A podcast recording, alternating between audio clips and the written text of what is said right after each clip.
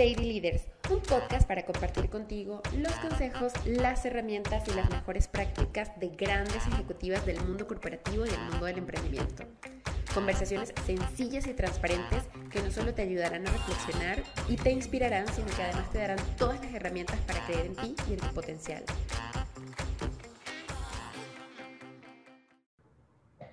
Gris, bienvenida a este episodio de Lady Leaders. Nos encanta tenerte aquí eh, en esta, justamente en este proyecto que inició para eh, darle espacio al, liderazgo femenino en Latinoamérica, no solamente en México, em, y escuchar un poquito cuál ha sido la vida de estas mujeres, por qué hoy son lo que son, qué, las ha impulsado, qué las ha llenado. Entonces, no sé, Cuéntanos un poquito em, de manera general acerca de ti, quién es, quién es Griselda.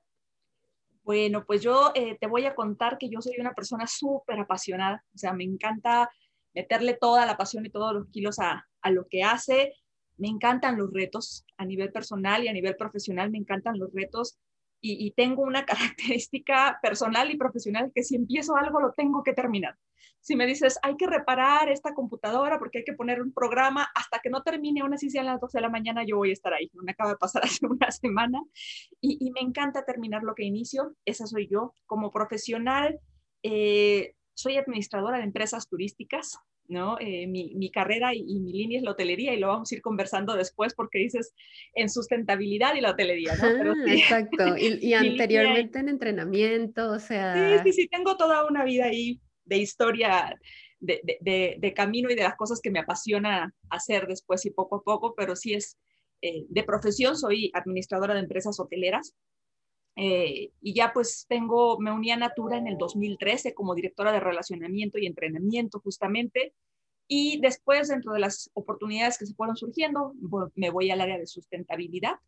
Y ahí es donde he estado y creo que donde me he sentido más identificada en, que en todas las posiciones de, que he tenido en mi carrera me ha permitido y me ha abrido muchas puertas también, porque hoy eh, estoy en, Canipec, dentro de, el, como presidenta del Comité de Sustentabilidad también. Entonces creo que me encanta porque eso me hace vibrar mucho y me hace sentir muy bien, ¿no? Entonces creo que eso es, eso es un poco de quién soy yo. Y dijiste que tenías dos roles, este, o estabas teniendo un rol antes de directora de sustentabilidad. ¿Qué nos vas a contar? ¿Qué, qué es eso? O sea, para que, por si la audiencia no, no entiende muy bien los términos, pero eh, ¿qué, era o qué significa ser una, persona de relaciones eh, y de entrenamiento en una compañía? Mira, eh, yo hasta que llegué a Natura supe que esa posición existía, ¿no? Y, de verdad es es mucho también por la esencia de la compañía. Yo entré como directora de entrenamiento y, y, la parte de relacionamiento y yo decía, en el área de relacionamiento, ¿cómo es eso? ¿No? O sea, ¿qué, qué vemos? Y creo que es esta parte de, de, cómo para Natura el, el, bienestar bien, el cómo se cuida a las personas también y el cómo eh, Natura se apasiona por las relaciones. De ahí sale esta palabra que no sé si es eh, de portuñol o es de, de, de español total, pero sí, esta palabra de relacionamiento justamente lo que cuidamos es el cómo nos relacionamos desde el corporativo, desde la empresa con nuestra fuerza de ventas y cuidamos toda esta parte de las relaciones que nosotros tenemos con ellas y por eso es el relacionamiento, no tiene que ver con, con el reconocimiento, con los eventos, con toda esta parte de, de, cuidado que tienes hacia la persona que para nosotros es la más importante, que es nuestra consultora y nuestra vendedora. Ok, pero eso es, em, o sea, es un rol que abarca todas las posiciones del grupo o... No, es un área que se encarga principalmente, eh, creo que te lo voy a poner un poco más sencillo, es esta área que cuida a, la consultora principalmente, que le da reconocimiento, que se encarga de buscar que tengan eh, una campaña en donde se sientan apapachadas, cuidadas, eh, donde vemos también un poco desde la parte de cuánto están ganando, cómo están ganando esta parte de compensación. Estamos como muy transversal, bueno, estaba como muy transversal dentro de estas posiciones asegurando el cuidado de la relación con la consultora, ¿no? Entonces era como muy transversal en la compañía, pero hay un área específica. En otras empresas esta área no existe, o sea, es muy raro porque no existe. Claro, pero es, y esa era mi pregunta, ¿no? Como que si inicialmente esta área es únicamente para empresas que eh, tienen este tipo de ventas por catálogos, eh, como una Tura, una Avon, que incluso estuviste antes en Avon, un Jambal, por ejemplo. Eh, me imagino ¿no? que, debe ser un área muy particular eh, de estas empresas. De estas empresas que se encargan de cuidar, pues ahora sí que a nuestro activo más valioso que son las consultoras. Claro, exacto. Oye, ¿y cómo empezaste? O sea, tú iniciaste una carrera de administración de empresas hoteleras y turísticas y me imagino que en tu cabeza estaba eh, irte por esa industria y luego estás en esta posición. ¿Qué pasó en ese intern que, que incluso hoy eres directora de sustentabilidad? ¿Cómo, cómo, cómo se fue dando toda, toda esa experiencia interesante? Se fue cuadrando, Paola, yo creo que conforme vas buscando las cosas que te apasionan y que te gustan en la vida, o aquellas que en algún momento dices no me gustan y después las encuentras el gusto. Eh, yo inicié en hotelería desde el 98, no saques muchas cuentas, guíate por las canas, estamos en paz, pero eh, empecé desde el 98 en hotelería y la verdad es que a mí me, me gustaba mucho, me apasiona mucho eh, mi carrera per se como, como hotelería porque creo que estás en el punto en donde estás para servir, para acompañar en los momentos diferentes que, que, alguien vive, ¿no? Cuando va de vacaciones, cuando va a algún evento, cuando está viajando de, de negocios y a mí me encantaba lo que hacía, ¿no? De verdad es que era para mí fascinante. Eh, en algún momento eh, se, se, rompió esta parte y yo decidí dejar la parte de, la hotelería y empezar a buscar otro trabajo. En el lugar en donde estaba, que en ese momento era Aguascalientes, pues no había, el, el hotel más grande era en el que yo trabajaba y no había más. Entonces empecé a buscar otras opciones y yo decía, bueno, ¿y ahora qué hago, no? Me quiero quedar aquí, quiero regresar. Yo soy de Jalisco. Y dije, bueno, pues empezamos a buscar otro trabajo. ¿No? Y empecé a, entré a la parte de ventas y tenía apenas un mes en la parte de ventas eh, en seguros, cuando en, ese, mi, en mi jefe, en ese, quien me contrata en ese entonces en venta directa, me dice, oye, tienes el perfil y creo que te gustan las ventas. Y yo, yo estoy pensando dejar esto porque a mí las ventas no me gustan. Y él me dice, pero es que tienes el perfil y mira, yo te veo que sí, vamos a una entrevista y necesito una persona como tú. Y yo entré a la venta directa sin saber eh, de verdad qué era eso. Y yo lo digo hoy como una anécdota muy triste para mí porque no tenía el contexto de lo que, en lo que me estaba metiendo. Y yo decía, ¿de verdad alguien que vende con una revista podrá pagar un sueldo? Ilusa de mí, yo no sabía el negocio que era la venta directa y lo que representa en el mundo, de verdad. Y la verdad es que yo empecé en la venta directa en el 2004 y desde entonces eh, empecé en ventas, empecé todavía la parte de ventas y ahí me fui a entrenamiento. Y después de entrenamiento, te decía hace un rato, estuve un año en Venezuela, ¿no? Me, mandé, me mandaron por un, un proyecto que tuvimos que realizar allá. Regreso y, y, regresando empecé a buscar otra posibilidad. Me muevo a Natura en el 2013 porque justo empecé a buscar esta parte de la cercanía eh, que tenían y me llama mucho la atención esta parte de entrenamiento y relacionamiento y empecé a entrar a Natura eh, con esto y yo creo que fue lo mejor que me pudo haber pasado porque en Natura encontré la posibilidad de entrar a esta área que hoy es sustentabilidad, que bueno, me ha abierto la, la puerta, los ojos y todo para poder, para poder ver un mundo completamente diferente, ¿no? De verdad es que yo eh, hoy en sustentabilidad, y así ha sido mi camino eh, durante estos días, no te podría decir que yo planeé toda la vida estar en sustentabilidad, creo que no, pero siempre he sido de las personas que, que cree que tienes que hacer lo que te hace feliz. Entonces, y hoy de verdad es que estoy completamente feliz en, lo que hago. ¿Y qué es una directora de sustentabilidad? ¿Qué hace? O sea, ¿cómo, cómo es su día a día? ¿Cómo es mi día a día? Bueno, para nosotros eh, en sustentabilidad creo que somos un punto estratégico. Primero, para Natura, la parte de sustentabilidad no es lo mismo que para muchas otras compañías en la venta directa principalmente, ¿no? Para Natura tiene muy claro desde que nació que la sustentabilidad tiene que ver con, con quiénes somos en esencia y cómo desde nuestro eslogan es bienestar bien, cómo estoy bien conmigo, con el otro y con el mundo que me rodea. Y en ese mundo entra toda esta parte del medio ambiente, entra esta parte de cómo yo cuido el mundo en el que vivo.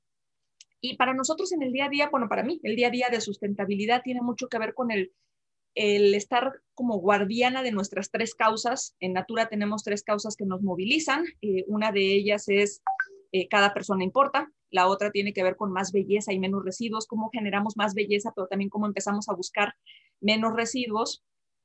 Y la otra tiene que ver con Amazonia viva, porque para nosotros la Amazonia es de donde se, se extraen todos nuestros suministros, es de donde tenemos como todos los... Eh, pues todos los beneficios, los activos de nuestra empresa y es de ahí de, donde obtenemos todo lo que es la empresa en, productos en esencia. Entonces, eh, un día a día mío es estar en junta, eh, en, junta tras junta, recordando justamente a todas las personas que tenemos que cuidar estas tres cosas, ¿no? Eh, que tenemos que saber, y, me gusta porque tiene mucho que ver con la parte que hacía antes de relacionamiento, que en el cada persona importa, sí, claro, que en el cada persona importa, tenemos que cuidar los derechos humanos de, de nuestros proveedores, que tenemos que cuidar los derechos humanos de nuestras consultoras, que tenemos que cuidar a nuestras consultoras, pero también tenemos que cuidar de nuestros colaboradores, que tenemos que pensar en la diversidad, en la inclusión, que tenemos que pensar en, y va de todo, ¿no? Eh, estamos en reuniones de repente en donde pues hay que pensar en cuántos vuelos, hay que, en cómo vas a importar los productos, eh, levantar las banderas rojas en cuanto dices, ya, ya nos estamos pasando de la línea de vuelos, por favor, ya no más, ¿qué podemos hacer? ¿Cómo podemos estar? Entonces, creo que eh, esta posición es como mucho estar alerta a lo que pasa alrededor para alertar a los demás de cómo seguir encaminándonos a nuestras causas. Hoy me encanta porque ya no tengo que alertarlos tanto, ya todo el mundo está como de, aquí está Gris y nos puede decir esto, aquí está Cari nos va a decir esto, Cari es mi coordinadora, entonces siempre estamos como muy a, la vista de qué puede pasar en estos foros. Ah, y, me encanta ese rol porque es de mucha concientización en ese sentido, como de awareness sobre no solo el medio ambiente, sino, o sea, no, el medio ambiente y internamente ciertas cualidades, ¿no? O sea, como mm, despertar un poquito más el awareness de cada persona para un cuidado personal y, hacia afuera, o sea, mirar hacia afuera, que a veces estamos tan enfocados en nuestro trabajo, nuestro rol, lo que tenemos que hacer y ver el impacto de lo que hacemos o dejamos de hacer en nuestra sociedad, eh, a veces no, no, no entramos tanto en esa conciencia. Y hablando justamente de eso, ¿cuál es el impacto? Me pongo a pensar porque me encanta el área, parece, alguien le diría un área bastante romántica, bastante humana, eh, mucho, mucho que ver con, con, con el colaborador y, y, también con la empresa, pero mm, si, si, yo te preguntara ¿qué, ¿qué, tipo de contribución, más que contribución, qué impacto trae al negocio tener un área como esta en la compañía? Ay, mira, yo creo que es... Eh Natura tiene una posición eh, desde hace ya algunos años que busca ser de las mejores empresas para el mundo y no del mundo.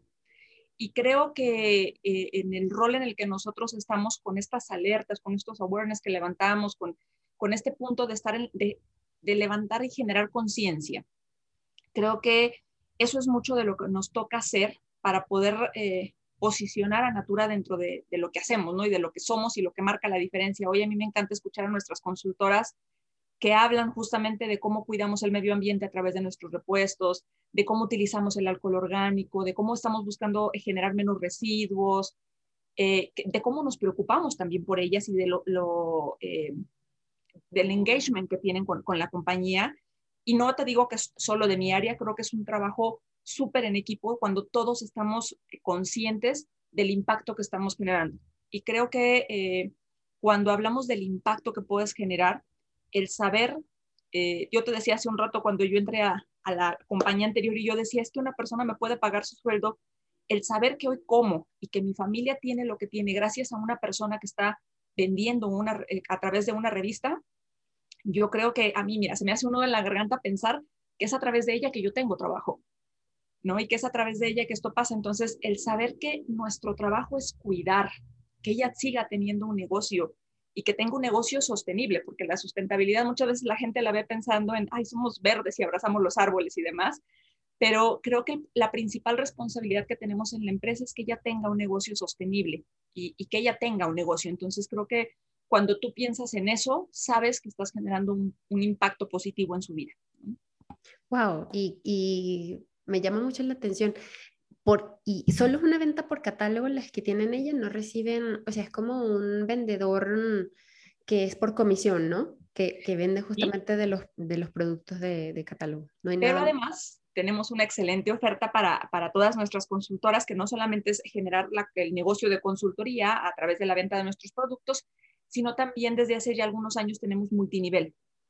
Y hoy para ellas el generar redes, eh, el generar una red de relaciones sustentable con nosotros, porque tiene esta característica que tiene que ser sustentable, el generar esta red también les, les hace eh, obtener muchísimas ganancias y es ahí también donde tenemos un plan de carrera para ellas. Entonces, para ellas y ellos, porque hoy con esta pandemia nos hemos dado la sorpresa de que hay muchísimos hombres también involucrados en el negocio y, creo que hay una posibilidad de negocio para todo el mundo acá. Eso no me lo imaginaría, que hay hombres involucrados también en el tema de venta por catálogo. Sí, ¿Qué, sí, sí. ¿Qué porcentaje de hombres hay, sabes? Este... No tengo el número exacto, no es muy grande, estamos apenas dándonos por ahí, pero a mí me, para mí me es muy grato eh, decirte, por ejemplo, que tenemos a líderes como, eh, como Samuel, como Ezequiel, eh, son los nombres que se me vienen ahora a la mente, Oscar, que, que, tú los ves y están en este negocio, o sea, y que están haciendo negocio, ¿no? Entonces, hay por ahí una, una frase que colocan ellos y, y, dicen, si tú crees que solamente estamos vendiendo cremas, no estás viendo todo el panorama, ¿no? Porque creo que te decía, no es solamente el tema de vender un producto, sino el desarrollar un negocio sostenible con nosotros, en donde ellos obtienen reconocimiento, en donde obtienen incentivos, autos, viajes. Bueno, ahora con la pandemia no tenemos muchos viajes, pero eh, que puedes tener realmente un muy buen negocio con nosotros, y creo que es muy atractivo para hombres y para mujeres. Wow. Y mm, te quería preguntar, ahora que también decías que, que sí es impresionante, ¿no? Ver cómo un trabajo como el tuyo eh, se nutre también de estas personas que están allá afuera en, esta venta por catálogo y que pareciera una venta sencilla, pero la verdad es que no. Tienen que hacer, me imagino, un trabajo de business development también. ¿Cuál ha sido el caso más, más sea hombre, mujer o, el, que hayas conocido, eh, más impresionante que te haya tocado en cuanto a crecimiento? Una persona que empezó desde cero, cómo fue creciendo, cómo se fue desarrollando. Eh, ¿Cuál ha sido ese caso que mayor ha destacado? Bueno, para mí, que me viene a la mente hoy, es eh, Julia Campos. Julia Campos eh, fue una persona que estuvo en la transición en el momento en que definen o deciden dejar solamente a, multinivel y eliminar unas posiciones que estaban como gerentes de zona o gerentes de ventas que reportaban a la compañía y que eran parte de la compañía y obtenían beneficios. En esta transición le ofrecen a ella, junto a muchas otras, la oportunidad eh, te lo digo porque es el que más fresco tengo, pero hay muchos casos como este. Se les dio a ellas la oportunidad y hoy ella eh, inició, les dieron un grupo de personas y dijeron, aquí está tu primer, tu primer semillero, tu, primera, tu primer bloque, tu primera familia, ¿no? Con la que vas a empezar a, hacer negocios. Y hoy ella es una persona que tiene y ha desarrollado su grupo hasta tener 45 mil, acabamos de celebrar hace un poco, 45 mil consultoras o personas en su grupo. 45 mil y que además no solamente es el número, yo creo que es eh, la forma y la cercanía con la que eh, ella tiene, la disciplina, yo algo admiro de ella muchísimo, es esta disciplina que tiene de, de, de, administrar su día, su semana, su agenda, o sea, ella es la mujer que ya tú le dices, oye, vamos a tener una reunión en mayo y te dice, déjame ver mi agenda porque ya la tengo bloqueada, ¿no? Ella ya tiene planeado todo lo que va a hacer, pero también eh, esta, esta cercanía para con la gente y este liderazgo de de buscar desarrollar a más personas, ¿no? Y creo que para mí es algo que, que en multinivel tú puedes obtener, que no solamente es el tema de hacer negocio, sino de enseñarles a los demás cómo sí se puede hacer negocio. Y eso es algo que ya creo que ha hecho bastante bien. Justo te iba a preguntar como las características principales que tú ves de una persona así y dijiste, bueno, yo creo que disciplina era una, ¿no? no, claro. Y, la organización que tiene esa mujer que en mayo ya tenía la agenda llena. Em, disciplina, eh, em, organización y también la tercera, esa pasión por desarrollar a otros, por ver a otros crecer. Es lo que yo veo de aquí, ¿no? Para mí es clave eso, ¿sabes? El, el, porque hay, yo de repente creo que hay muchas personas que, que como líderes o como personas que están en alguna posición dicen, a mí me gustaría estar aquí, yo quiero ser, yo quiero estar, pero creo que eh, el multinivel y en general creo que el liderazgo de lo que se trata es de cuántos vienen contigo, de cuántas personas están, estás desarrollando tú, de cuántas personas están creciendo contigo, porque creo que eso es lo que te marca como líder, el saber cuántas personas desarrollaste y cuántas personas lograste hacer brillar. Eso, eso para mí creo que marca la diferencia en el liderazgo. Llámese multinivel o llámese en el de una empresa, eh, para mí es, es eso, a cuántas personas ayudaste a desarrollar y a crecer. Claro, el legado que dejas, ¿no? Al final de todo. Así es. Oye, y un poquito más hacia, hacia ti, Gris, ¿cómo, mm, si me pudieras nombrar tres momentos que definieron tu carrera, ya escuchamos un poquito de tu background, de que fue en Avon, de ahora en Natura, un poco también estudiaste administración de empresas hoteleras, pero a nivel personal y, profesional que sean juntos, y porque yo creo que ninguno está separado, ambos van de la mano. Eh, ¿Cuáles dirías tú que fueron esos tres momentos que, que marcaron lo que hoy eres? Ay, para mí, me remontas a hace muchos años, Paola. Creo que uno de los momentos que marcaron mi vida fue, eh, yo nací en Jalisco, una comunidad muy pequeña, en un pueblito, y cuando termino la universidad, mi papá, mi mamá ya había fallecido y mi papá estaba solo eh, junto con otros dos hermanos míos, mayores que yo, pero estaban ahí, eran puros hombres. Creo que el momento, uno de los momentos que marca eh, mi vida, mi camino profesional y personal es cuando mi papá me dice, yo no pagué universidad para que usted se quede aquí, así que se me va de la casa. Y de esas veces que tú dices, oh Dios, ¿no? Entonces, eh, creo que ese es uno de los momentos que, que marca mi vida porque a final de cuentas, eh, pues me hace ser o me hace iniciar el camino de lo que soy hoy, ¿no? Eh, saber que no te quedas ahí, que tienes que hacer mucho más y creo que también es uno de los grandes retos. El segundo, creo que es cuando entro, cuando cambio de carrera o profesión o, o, de, gusto por hacer las cosas, de la venta directa a, digo, de la hotelería a la venta directa. Creo que ese es uno de, de un, un momento que me marcó completamente para mí. Y y el último es justamente cuando entro a Natura. Creo que porque me da la posibilidad de hacer lo que me gustaba y de sumarle algo que apenas descubría, que es la sustentabilidad, que también me apasiona y me encanta. Entonces, creo que para mí fueron esos tres momentos que marcaron mi vida. Buenísimo. Oye, ¿y cómo tomaste, no? Porque pareciera que si, si, tú, si un padre te dice, yo no pago universidad para que usted esté aquí, se me va de la casa, es como, ah, me pongo a llorar, ya no me quiere, o lo tomas muy personal. ¿Cómo lo tomaste tú en ese momento y qué te ayudó a justamente a entenderlo, o lo, que él trataba de decirte? Creo que a final de cuentas es, eh, es entender que lo hace por tu bien, como todos los papás, ¿no? Que siempre te dicen eso y tú dices, no lo entiendo, pero está bien, ¿no? Eh, yo, yo no sabía eh, y fue muy difícil porque yo ya había estudiado la universidad fuera de, de casa, ¿no? regresar ahí creo que, que fue complicado tener a una de mis mejores amigas de toda la vida, creo que mi mejor amiga desde la primaria hasta ahora eh, es, es, mi amiga de mi hermana por elección, digo yo, y creo que tenerla cerca también ayudó muchísimo a hacer esta transición de tampoco está sola, ¿no? Y, y, vamos a empezar en la gran ciudad otra vez y vamos a irnos y vamos avanzando. Creo que para mí fue, fue eso y fue encontrar también algo que me gustaba, que era la hotelería. Entonces, justo cuando esto pasa, yo empiezo a trabajar en, la hotelería y, encontré algo que me gustaba y dije, mira, sí tiene razón mi papá, ¿no? Siempre los papás tienen la razón. Entonces, creo que a final de cuentas es eso y, y el tiempo te va enseñando que, que siempre hay como una respuesta para esto y que tienes que empezar a buscarla también, ¿no? No es que las respuestas te lleguen solas y ay, dices, ya estoy, estoy aquí tirado en mi cama y la respuesta, la solución apareció, ¿no? ¿No? Dicen por ahí que, que, la buena suerte es mejor cuando te encuentra trabajando, entonces creo que eso fue. La inspiración, ¿no? La inspiración te encuentra trabajando. La inspiración te encuentra trabajando, así que creo que fue lo mejor. Ok, buenísimo.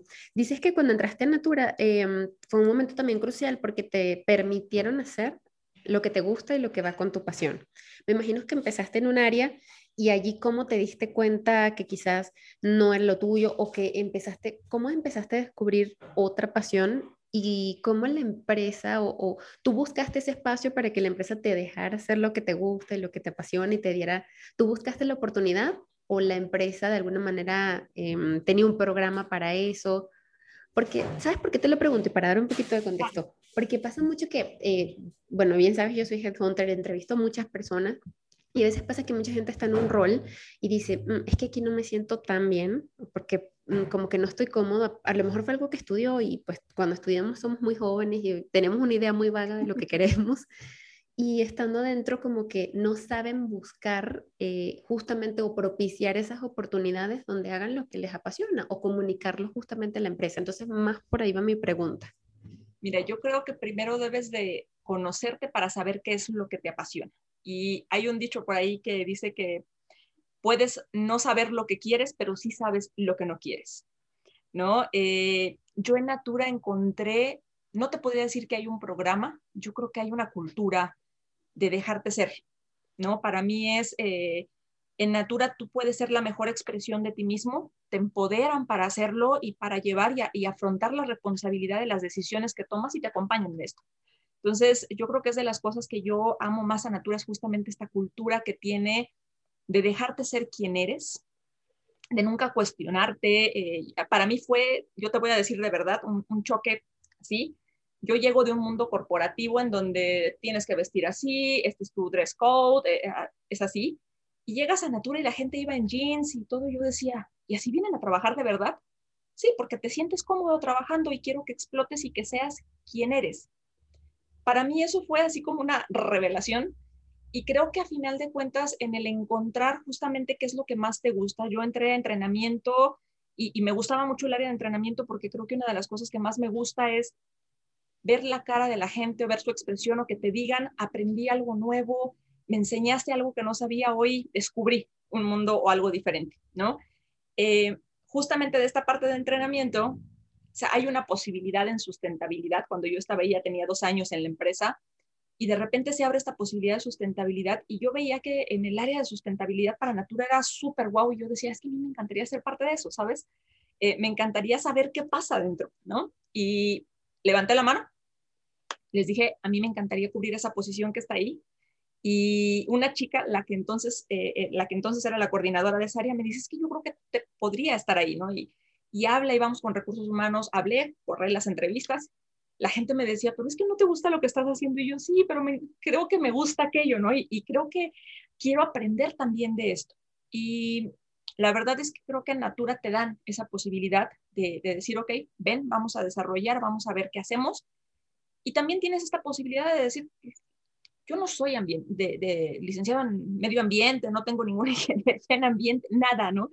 Y de repente yo decía, sí, de verdad sí me la van a dar, porque creo que a final de cuentas no es solamente la capacidad de lo que sabes hacer, sino de lo que estás dispuesto a aprender.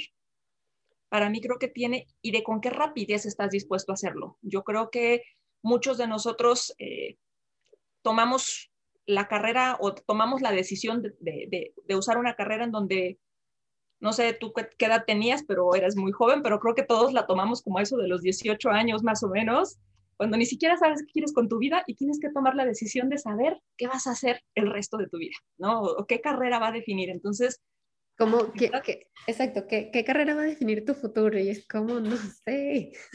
sí, no. Entonces empiezas a ver eh, cuál va a estar mi amigo, cuál va a estar aquí, qué me gusta hacer, al que le gustan las matemáticas, al que no, y descubre que después el mundo todo está lleno de matemáticas y no importa qué carrera tomes, vas a tomar matemáticas. Pero creo que a final de cuentas, cuando tú sabes que estás dispuesto a aprender, que tienes toda la actitud y que sabes que puedes hacerlo y que tienes, para mí la capacidad más importante que tienes que desarrollar o la habilidad, la habilidad que tienes que desarrollar es esta capacidad de aprender, ¿sabes? O sea, de, de estar dispuesto a abrirte y decir, no sé, pero justo porque no sé, voy a aprender, ¿no? Entonces, y, yo, a mí me dieron esa oportunidad. La verdad es que Natura siempre decimos que vivimos en ciclos y no en años. Nuestra, nuestros, nuestros periodos de venta son en ciclos, entonces los ciclos pasan así. Y, y, el mundo se te pasa rapidísimo. ya llevo cinco años en el área de sustentabilidad. Cinco. Entonces es, wow. Sí. Wow, y también esa parte, ¿no? De decir, bueno, yo no tengo una especialidad en esto, no es que sé, eh, tengo todo un bagaje de experiencia en esto, pero eh, viendo y escuchando es lo que yo considero que sería mi pasión y me gusta y bueno, esa capacidad como que tengo para, para adaptarme y para aprender. Así definitivamente. Es. ¿Tú, eh, ¿Tú lideras algún equipo o a ver si entiendo muy bien un poco más tu rol a nivel de liderazgo? Eh, ¿Es más un liderazgo hacia esa fuerza de ventas por catálogo o internamente también tienes un equipo que lideras? Tengo un equipo muy pequeño. Somos mi coordinadora Caritzin y yo. Eh, trabajamos muchos proyectos con, otras organizaciones, con otras asociaciones, y creo que la parte más importante es que trabajamos con todas las áreas de la compañía y tenemos como esta cara hacia la fuerza de ventas también de lo que pasa en sustentabilidad para hacerles ver. Entonces, eh, yo siempre les digo a todos en las reuniones que tenemos, tengo el equipo más grande porque los tengo a todos, porque todos tienen que estar metidos en la cultura de la sustentabilidad. Entonces, eh, sí, el equipo es muy pequeño, trabajo yo solamente aquí en México, sin embargo, creo que una de las grandes fortalezas que tenemos desde sustentabilidad es que eh, además trabajamos muchísimo con los equipos de los otros países. Hemos generado una sinergia súper importante con el equipo de Argentina, de Chile, de Perú, de Colombia. Entonces, hacemos muchas cosas pensando en lo que hacemos para todos los países. Entonces, esto creo que también nos ayuda a generar sinergias y a a disminuir costos también, ¿no? ¿Por qué no? Entonces siempre estamos buscando cómo contribuir los demás países con nosotros, nosotros con ellos y, y esto es así. Entonces somos un equipo chiquito, pero también muy expandido. Exacto. ¿Y cómo se logra una sinergia ahora que hablas? Y eso hoy es mucho más de moda, por si es, es la frase correcta, eh, pero la necesidad nos obligó justamente a ser un poquito más independientes y a ser más, también a buscar esas conexiones de manera virtual. Em, ¿Cómo se logra hacer sinergia o cuáles son como tus herramientas para hacer sinergias con equipos en otros países, con equipos multiculturales y a distancia? Bueno, creo que para mí una de las claves en general eh, de las cosas que, que, yo he aprendido es definir, es tener las expectativas muy claras. Definir expectativas eh, ayuda mucho a trabajar con el resto, sobre todo cuando creemos que todos hablamos español, pero el español en cada país eh, tiene sus, sus excepciones. Tú que eres venezolana lo vas a saber. Hay muchas cosas que aquí en México jamás vas a poder decir, ¿no? pero eh, y que en otros países una palabra significa otra cosa y demás. Entonces creo que cuando aclaras y defines tus expectativas y alineas esas expectativas con todo el grupo, para mí es una de las claves de, cómo trabajar. La otra para mí es eh, tener estos planes de trabajo, definir fechas, tener como muy claro cuándo y cómo queremos las cosas y no en función de lo que quiero yo, sino de quién lo necesita primero, ¿no? Eh, de cómo, cuál es la prioridad del grupo, del equipo, y creo que eso es también bien importante y saber, creo que cuáles son las fortalezas y las debilidades de cada uno, ¿no? De repente tenemos eh, a alguien en, en, Argentina que es muy bueno armando eh, el speech, haciendo esto, tenemos alguien en Colombia que es muy bueno armando la presentación y diseñando esto, alguien en México haciendo muy buenos videos. Entonces, saber cuáles son las fortalezas y las capacidades de cada uno creo que también nos ayuda muchísimo, pero creo que sin duda hoy la parte más importante es la comunicación. O sea, no importa si es en persona, si es a través de un email, si es un, un WhatsApp, el, estar siempre en continua comunicación creo que es lo que nos ha salvado hoy de muchas cosas aún con esta, con la distancia, ¿no? Ok, comunicación continua, por lo que, por lo que escucho. Así es. Buenísimo. Oye, durante este desarrollo profesional que has tenido y mm, obviamente mm, me imagino que te has enfrentado a muchos retos o también situaciones complicadas. Em, pero alguna mala decisión que tú recuerdes que tomaste durante tu carrera y que te hayas podido recuperar de eso o que dijiste, pues mira, esto como todo es eh, ensayo y error y error y aprende y vámonos, este, como me decía una invitada, yo voy derecho, derechito. bueno, mira, yo creo que todos hemos tomado eh, buenas y malas decisiones, pero creo que lo más importante de todo esto es aprender y es saber que cualquier cosa que pasa es para aprender.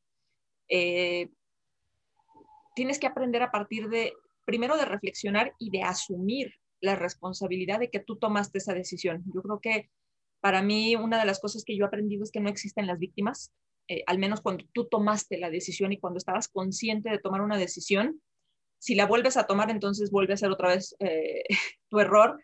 Pero creo que a final de cuentas, primero tienes que empoderarte y decir si fue mi decisión, ¿no? Y, lo asumo para después pasar a aprender, ¿no? Y tienes que aprender de esto. A mí hay algo eh, que una, una jefa y hoy una compañera mía muy querida me dijo y a mí se me quedó marcado acá es, ¿qué tienes que aprender de cada cosa que te pasa? Buena o mala. Y de las malas está lo mejor. Entonces, de esas malas decisiones que tú tomas en la vida es de donde más aprendizaje tienes que entender. Pero siempre pregúntate qué tienes que aprender. Entonces, creo que a todos nos pasa. Eh, yo creo que a final de cuentas, a mí muchas de las... Eh, ha habido una mala decisión a lo mejor en mi vida y creo que el aprendizaje fue aprende a escuchar lo que las personas quieren, ¿no? Aprende a escuchar. Muchas veces escuchamos para responder y no para escuchar, de verdad. Entonces, creo que por ahí es que viene aprender para mí de cada mala decisión. Ok. Y en tu caso, ¿tienes algún ejemplo, algo que tú hayas dicho, mm, esto no mm. fue muy buena decisión? Esto no fue muy buena decisión. Eh, sí, fíjate que cuando estaba en entrenamiento en algún momento íbamos a lanzar un, programa. Eh, lo lanzamos, de hecho, con bombo y platillo y no teníamos como toda la estructura de soporte detrás, la comunicación, el proceso. Eh, y cuando lo lanzas y ves que sí, tienes aquí el tangible, pero lo que hay detrás no está. ¿no? Ahí es donde tú tienes que decir, apura, empieza a construir y, y, el trabajo está más y creo que esa decisión fue justo porque en algún momento alguien te dijo, lo necesito para tal fecha y tú tienes la posibilidad de decir, no se puede. Y creo que una de las cosas que tenemos que aprender como personas es que decir no no es malo. Es preferible decir no a decir sí y después encontrar todas las respuestas, ¿no? Entonces, creo que para mí ese ha sido uno de los más grandes aprendizajes que he tenido y también tiene mucho que ver con esta historia que tú tenías antes de otros trabajos, de otras empresas en donde te decían que no podías decir que no. Era horrible decir que no, ¿no? Tú, tú terminas diciendo que sí, sale y no sale bien. Entonces creo que mi mayor aprendizaje en ese momento eh, fue, puedes decir que no. De hecho, debes de decir que no cuando sabes que, que no va a salir correcto, que no estás conforme con lo que está pasando y que no vas a poder dar todo tu 100 porque el tiempo te va a comer. Entonces creo que para mí ese fue uno de mis más grandes aprendizajes y una etapa una mala decisión. Excelente, buenísimo. Oye, em, ¿cuáles han sido para ti los dos mejores consejos que te han dado? Los dos mejores consejos. Em, uno me lo dieron justo cuando estaba en la hotelería y yo estaba en ese momento que tú dices que hay varias personas que están de sí, no, estoy cómodo, no me siento a gusto. Y creo que el mejor consejo que un amigo me pudo dar en ese momento, que aplica para todo, es o cambias o aceptas, pero deja de quejarte. ¿No? No puedes pasarte la vida quejándote, toma una decisión. ¿no? Entonces creo que para mí ese ha sido uno de los grandes consejos porque justo fue el que me hizo cambiar de carrera, cambiar de vida y, entrar a, esta segunda etapa de mi vida de, la venta directa y a descubrir este mundo, pero creo que, que, fue uno y creo que también tiene que ver con, con esta parte de, no eres víctima, ¿no? Eh, deja de quejarte, empieza a tomar acción, empieza a tomar tus decisiones, creo que te ayuda en todos los aspectos de tu vida personal y profesional. Y otro más, eh, creo que te lo acabo de decir hace un momento y también me ha marcado, es siempre aclara y define las expectativas, ¿no? Eh, y, y, aplica igual para la vida personal, para la vida con tu pareja, para qué espera en la otra persona. yo recuerdo muchísimo en alguna ocasión en Venezuela. Justamente tenía una, una jefa que me encantaba. Ella era toda, todo amor y, y, me acuerdo que decía, es que quiero un evento que haga llorar a la gente, que sea maravilloso, que, que sea así, wow, ¿no? Y yo me quedaba y decía, ajá, entonces en ese momento para mí fue, defíneme tres acciones, tres cosas que te van a hacer decir wow en ese evento. Defíneme tres cosas que para ti son maravillosas en ese evento y, vas definiendo expectativas, porque a veces la gente dice, ay, es que, no sé, al, grado personal, ¿no? Es que quiero un novio maravilloso. ¿Qué es maravilloso? ¿no? Yo siempre les digo a mis amigas, define qué es lo que quieres, porque si no el universo te va a dar lo que sea. Creo que definir expectativas para mí es, es un súper consejo que me han dado en la vida porque te ayuda para todo, ¿no? Tienes que ser muy claro y más cuando alguien pide las cosas, y no sabe lo que está pidiendo, tienes que ayudarle a definir qué es lo que te está pidiendo. No, excelente, buenísimo. y mm, los dos peores consejos que, más allá de decir, mm, bueno, fueron malos porque no iban con mis valores o con lo que yo estaba buscando profesionalmente, ¿cuáles fueron esos dos? Los dos peores consejos que alguien me ha dicho, uno, eh, creo que, tiene que tenía que tener con trabajo y fue justamente en ese momento también de mi vida, alguien me decía, es que es preferible tener un trabajo a no tener nada. ¿No? Y yo decía, sí, pero no, soy feliz, ¿no? Y creo que eh, eso me ha marcado después porque dices, no, no puede ser posible que, hay, y, y, de verdad es que hay muchas personas que prefieren quedarse con un trabajo por el temor de no perder nada. Lo, lo vemos muchísimo en nuestra empresa cuando la gente habla de multinivel, de empezar un negocio independiente, de, de ser tu propio jefe, de iniciar una red, mucha gente dice, no, es que yo estoy en lo seguro aquí y estoy ganando poquito porque estoy dando la posibilidad de ganar más. Sí, pero es mejor esto seguro, a no tener nada, ¿no? Entonces, creo que ese, ese es un mal consejo y creo que el peor consejo que me han dado y claro que no sigo es calladita te ves más bonita. Para mí, es un dicho mexicano eh, y creo que no lo puedo seguir jamás. hablo demasiado y, algo, si algo aprendido es a no quedarme callada. Entonces, eh, creo que ese es uno de los peores consejos que alguien puede darle a la otra persona, sobre todo a una mujer. Calladita te ves más bonita. Wow, no, totalmente. Y en ese sentido, ¿fue mm, en un periodo donde te enfrentaste a algún tema de gender bias o ha pasado en tu desarrollo profesional que te has enfrentado justamente a, una discriminación por tema de ser mujer? Mira, gracias a Dios a mí no me ha pasado eh, tener eh, esta, creo que lo, llamamos eh, mi coordinadora y yo el privilegio de que eso no te pase, pero es algo que ha estado presente creo que en el entorno laboral de todas las mujeres y creo que lo peor que podemos hacer es normalizar. Yo creo que hemos ido avanzando, hoy cada vez son más las empresas que se suman al desarrollo de las mujeres y a fomentar y a respaldar también el liderazgo de las mujeres dentro de esta posición.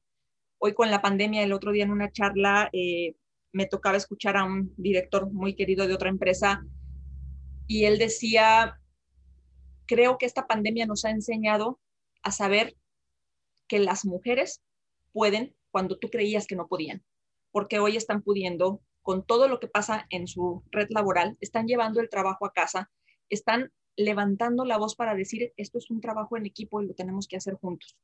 ¿no? Entonces creo que para mí esto es súper bueno porque creo que mm, en Natura, hoy precisamente en la etapa profesional y personal en la que estoy, yo me siento de verdad bendecida, reconocida, valorada, te digo, creo que hasta privilegiada de estar acá, porque en Natura sí se promueve este desarrollo de liderazgo en todos los niveles a través de un diálogo abierto, de confianza, de empoderamiento, y, esto te hace ser quien tú eres en tu máximo potencial, ¿no? Te permite aprender, te permite trabajar, eh, como te decía yo hace un rato, en, una, en un esquema de redes colaborativas con otros países, con, con muchas otras personas, ¿no? Entonces, yo creo que, que, que por lo menos tengo la dicha y la fortuna de trabajar en una empresa en donde no es así y, de, decirte que no lo he sentido como mujer eh, en mi carrera profesional.